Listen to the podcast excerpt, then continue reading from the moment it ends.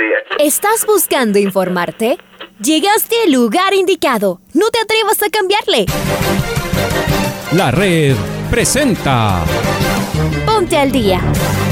Información deportiva al instante sobre la actualidad de los equipos ecuatorianos muchos goles y el drama que tanto disfrutamos. Los albos se pusieron en ventaja con doblete de Adolfo Muñoz. La Libertadores Femenina cuenta con sus 16 equipos. Con la conducción de los periodistas de la red, Raúl el Profe Chávez y Andrés del Pichón Villamarín. Mucha información que contarles aquí en 102.1 FM. El microciclo de la selección que arranca el día de hoy.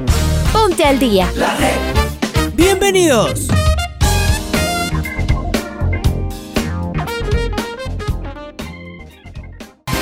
Amigos, ¿qué tal? Buen día, fuerte abrazo, bienvenidas, bienvenidos al Noticiero del Día en su primera edición. En este martes 21 de septiembre les damos la más cordial bienvenida. Un gusto tenerles con nosotros aquí en los 102.1 FM de la red que nos acompañen el día de hoy. Arrancando con información más importante deportiva que se ha generado a nivel nacional y a nivel internacional. Les saluda Raúl Chávez, que estará con ustedes el día de hoy, nuestro compañero Andrés Villamarín está un poco delicado de salud, así que no nos acompañará el día de hoy. Y estamos en compañía de la señorita Paola Yambay en controles, a quien también le damos un fuerte abrazo. Así que de inmediato vamos a arrancar con los titulares aquí en el Noticiero del Día.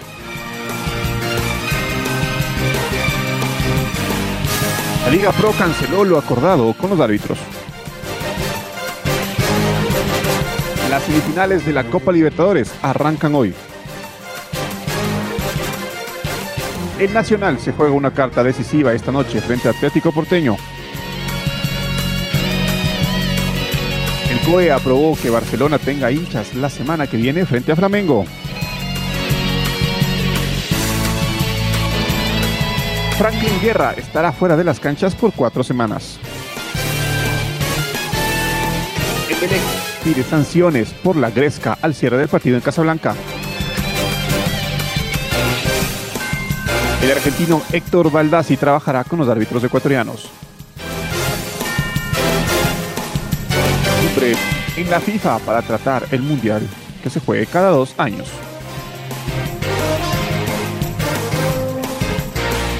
Es momento de escuchar el editorial de nuestro director Alfonso Lazo. Semana caliente para nuestro fútbol. Esta noche el Nacional se juega una de las cuatro finales que le restan. Visita al Atlético Porteño luego de haber perdido el segundo lugar en la Serie B tras caer frente al América. Mientras su rival directo, el Gualaceo, ahora se enfrenta a los Cebollitas. Veremos si todo el recorrido futbolero que tienen Pepe Villafuerte, Carlos Ron, Perdomo Belisjare y César Benalcázar logra sostener a un equipo de jovencitos que está haciendo camino al andar. Solo quedan 12 puntos por disputar. Veremos si los chicos son capaces de sacarse de encima la presión. Mañana los Canarios jugarán el partido de semifinales de ida de la Copa Libertadores, entonados por su última victoria, que aunque apretada, por lo dramático fue muy festejada. El rival, el poderoso Flamengo, cayó sorpresivamente ante un muy golpeado gremio, pero se mantiene en tercer lugar en el Brasileirá. Tiene un gran equipo y sumó tres refuerzos, entre los que se destaca el central David Luis, que sin embargo viene sin competir durante varios meses. La buena noticia para los amarillos es que en el partido de revancha ya podrán contar con un buen número de hinchas en el estadio Banco Pichincha. El 30% del aforo ha sido aprobado por el COE. Estamos volviendo a las canchas poco a poco y en un partido de copa tan importante hasta podría ser decisivo para el cuadro porteño. Mientras tanto, varios de nuestros tricolores van sumando minutos en sus equipos. En Europa el fin de semana aparecieron Piero Incapié, Moisés Caicedo, Pervis Estupiñán, Leonardo Campana, Gonzalo Plata, Ángelo Preciado y Ener Valencia en Uruguay. Ya atajó Alexander Domínguez. Necesitamos que se afiance de cara a los partidos de octubre donde el veterano arquero será seguramente convocado. En México sigue siendo titular y figura Félix Torres. Ángel Mena siempre titular. Y anotó otra vez Brian Angulo para el Cruz Azul. En Los Ángeles Fútbol Club de la MLS actuaron José Cifuentes, que casi marca un golazo, y Diego Palacios. También jugó Javier Arriaga en el Seattle Sanders. La eliminatoria otra vez está cerca. Esta tarde la tri femenina juega su segundo partido amistoso frente a la selección peruana. El sábado en el Estadio Banco Guayaquil del IDB consiguió una victoria apretada por 1 a 0 ante el mismo rival. Las tricolores suman minutos de cara a la Copa América del 2022. Todo el fútbol por la red y sus canales digitales.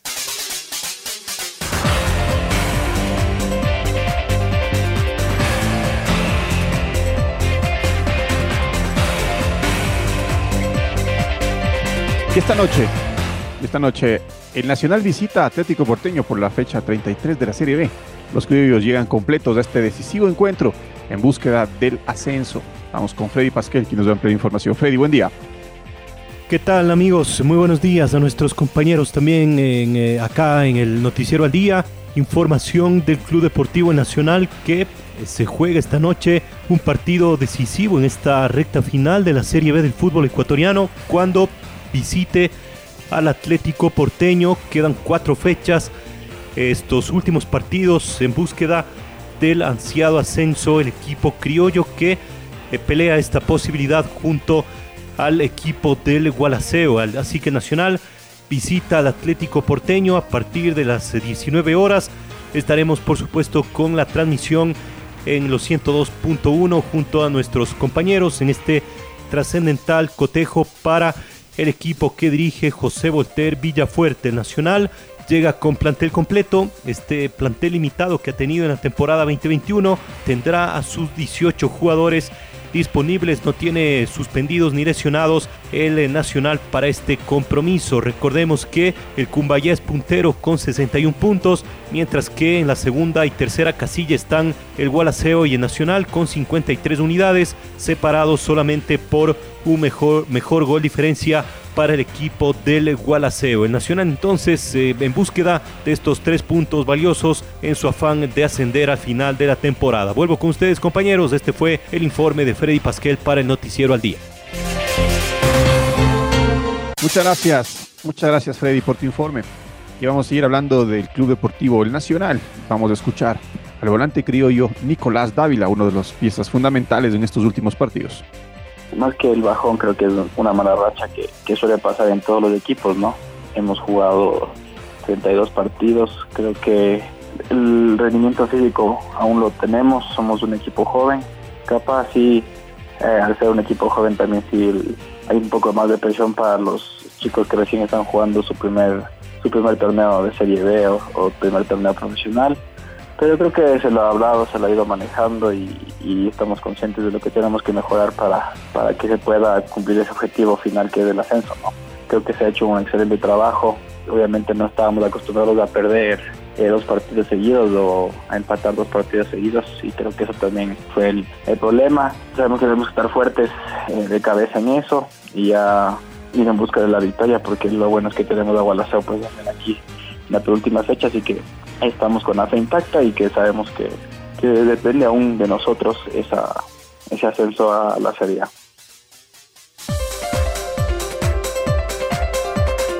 en su cuenta personal de Twitter, Miguel Ángel Leor confirmó el pago a los árbitros de valor de 200 mil dólares como parte de la deuda que mantienen con el gremio arbitral. Estamos con nuestro compañero Pablo King, él nos va a ampliar este informe acerca del pago que se les hizo a los árbitros ecuatorianos. Hola, ¿qué tal? ¿Cómo les va, compañeros? Aquí está la información para el noticiero al día de la red 102.1 FM, la radio que siempre está. Este lunes, por medio de su cuenta oficial de Twitter, el presidente de la Liga Pro, Miguel Ángel Or, informó y confirmó buenas noticias para los árbitros ecuatorianos, tal como lo había asegurado en días pasados. El 16 de septiembre, jueves de la semana pasada, se hizo el primer pago de 200 mil dólares ante la deuda que existe con los árbitros ecuatorianos. Deuda que provocó la paralización del fútbol de nuestro país la semana anterior. Por otra parte, también aseguró que inmediatamente continuarán haciendo gestiones para que ingresen más recursos económicos tanto para los árbitros como para los clubes del balompié de nuestro país.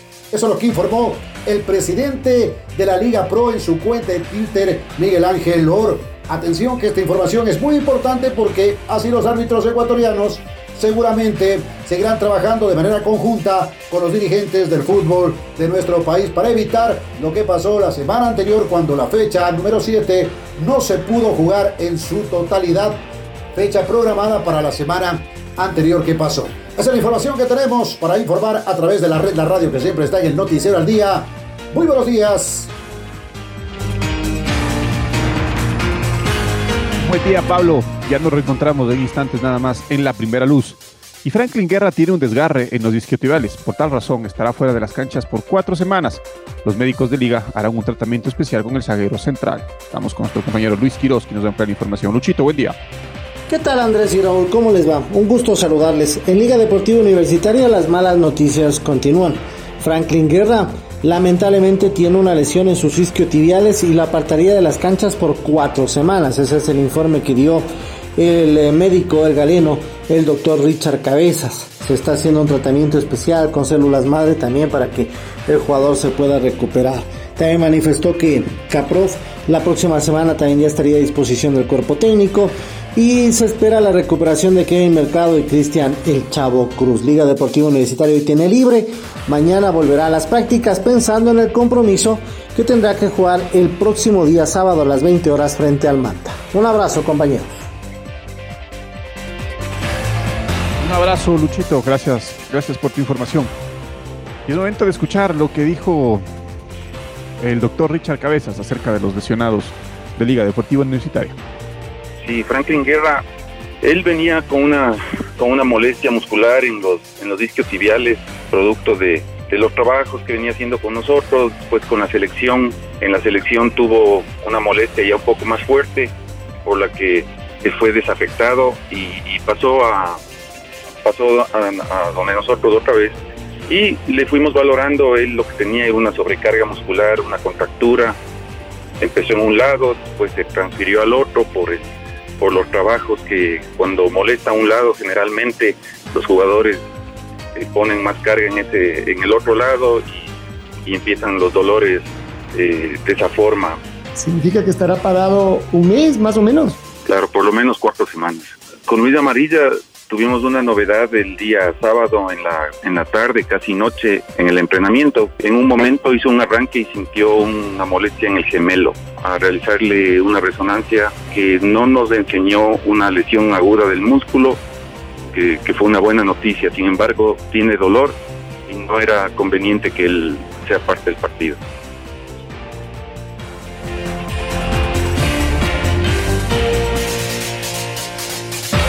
Parte del informe médico de Liga Deportiva Universitaria. Y tras lo ocurrido la noche del domingo en Casablanca, al final del compromiso entre Liga Deportiva Universitaria y Emelec, respecto a la polémica al momento de deducir exactamente quiénes fueron los agresores y quiénes iniciaron el conflicto.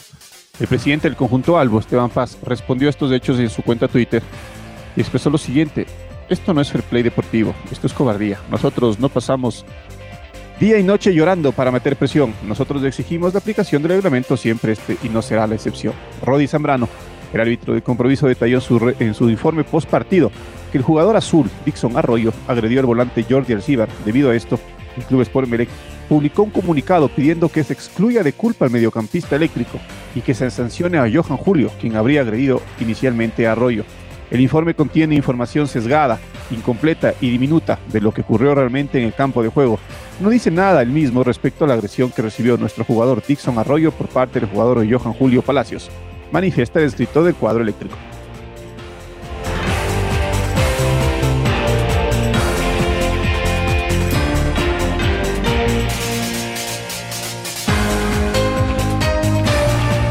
Y el COE Nacional confirmó que la petición de Barcelona de contar con el 30% de la capacidad del, estadio Banco Pichincha está habilitado para el público. Fue aceptada y con esto se reveló que el precio de las entradas. Barcelona enfrentará el miércoles 22 de septiembre al Flamengo en el Estadio Maracaná el día de mañana en la primera semifinal de la Copa Libertadores. La segunda tendrá lugar en el Banco Pichincha, la misma que será el, 20, el 29 de este mismo mes. Para dicho encuentro, las entradas tendrán el siguiente valor: General 25, Palco y Tribuna 35, Suite 35 y será solo para socios y copropietarios.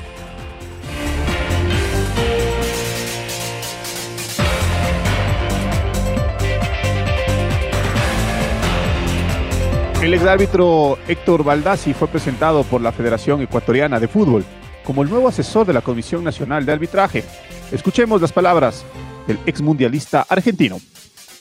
Hola, ¿cómo están? Soy Héctor Baldassi, es árbitro de fútbol internacional argentino, donde esta carrera me permitió poder estar en el Mundial de Sudáfrica 2010, los Juegos Olímpicos del 2008 en Beijing, torneos juveniles, Copa América, finales de Libertadores Sudamericana y muchos partidos obviamente a nivel local y sudamericano. Quiero contarles que vamos a estar trabajando con la Comisión Nacional de Arbitraje de la Federación Ecuatoriana de Fútbol. Para mí es un placer, un orgullo poder colaborar con esta comisión, con gente honesta, joven, que quiere impulsar el arbitraje ecuatoriano en lo más alto. Vamos a trabajar codo a codo pensando en, en trabajar y potenciar las virtudes de este joven arbitraje ecuatoriano y trabajar en sus defectos, para así poder tener referentes ecuatorianos eh, a nivel sudamericano como también a nivel mundial. Espero pronto poder estar con ustedes, verlos y empezar a, trabajar eh, pensando en siempre en mejorar el arbitraje. Abrazo enorme.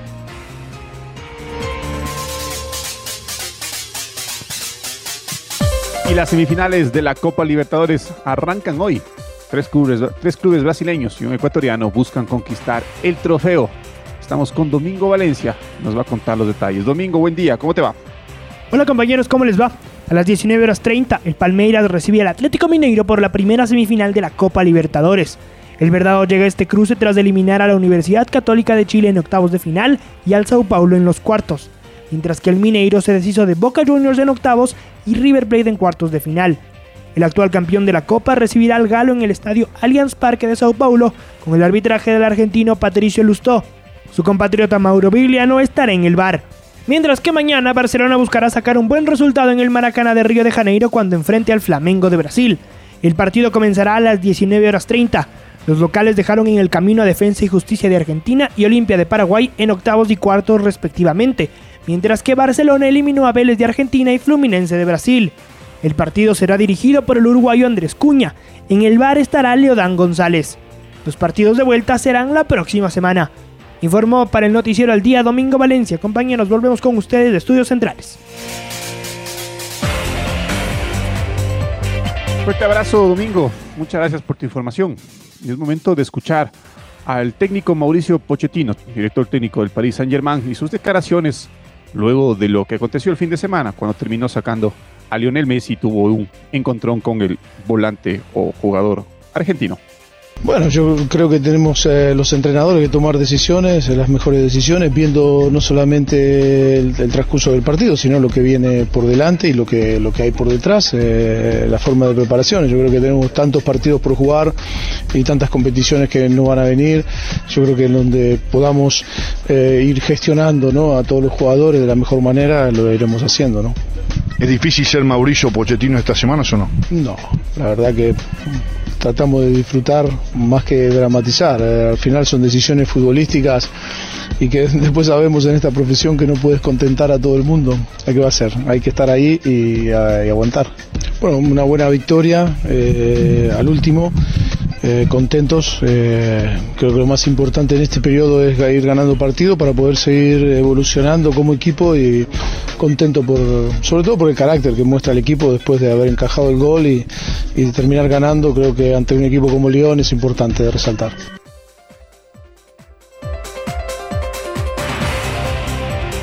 Muy bien, ahí las palabras de Mauricio Pochettino. La FIFA contactó a sus federaciones miembros y otras partes interesadas para iniciar una nueva fase de consulta en torno al calendario de partidos internacionales masculinos y femeninos, que expirará a finales del 2023 y 2024 respectivamente. Dentro del fútbol existe un amplio consenso respecto a que el calendario de partidos internacionales debería reformarse y mejorarse, señaló la FIFA a través de un comunicado en el, en, el que añadió que tras invitar a las partes interesadas a inicios del presente mes, se organizarán debates en las próximas semanas, los cuales tendrán la participación de aficionados de todo el planeta.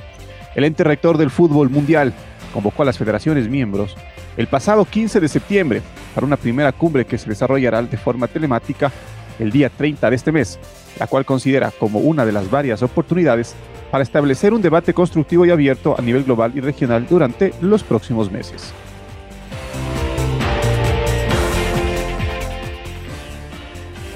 Momento de escuchar el gol del recuerdo. El gol del recuerdo. La red.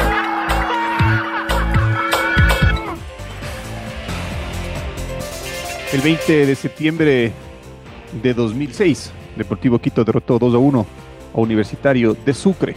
Vamos a escuchar el gol de Dani Vera, que en los relatos de Alfonso Lazo y los comentarios de Lucho Baby Paredes. Allá va Renan Calle a buscar el balón, devuelve con las mismas, más alto que largo y la pelota se va. Lateral que favorece el cuadro boliviano. Zavala la juega ahora para Gómez. Gómez la toca con Gallegos. De primera para el jugador Palacios, que la baja para Zavala. Zavala el centro. Giovanni Barra para quedarse con el balón. La buscaba la fiera Chalá. Rivero puso el cuerpo y el balón se fue de la cancha. Saca Rivero. Aparece bien David. Pégale desde ahí. David para Cristian. Tóquele para Dani. Dani.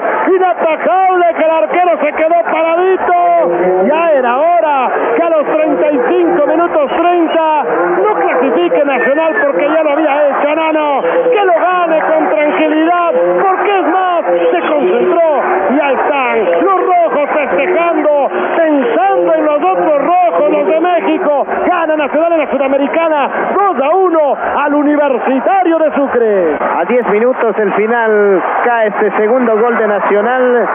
Comenzó todo Quirós por el sector izquierdo cuando templó el centro Benítez, alargó la pelota, le puso el espacio vacío para que entre Vera y cruce a la mano derecha del arquero Robles. 35 minutos, Nacional escribe el 2 a 1 y asegura la clasificación para enfrentar al Toluca de México. Ahora ya estás al día junto a nosotros. La red presentó Ponte al día. Informativo completo sobre la actualidad del fútbol que más nos gusta, en donde estés y a la hora que tú quieras. Quédate conectado con nosotros en las redes de la red. Síguenos como arroba la red Ecuador y no te pierdas los detalles del deporte minuto a minuto. Escúchanos en vivo en TuneIn y en los 102.1 FM en Quito. ¡Te esperamos!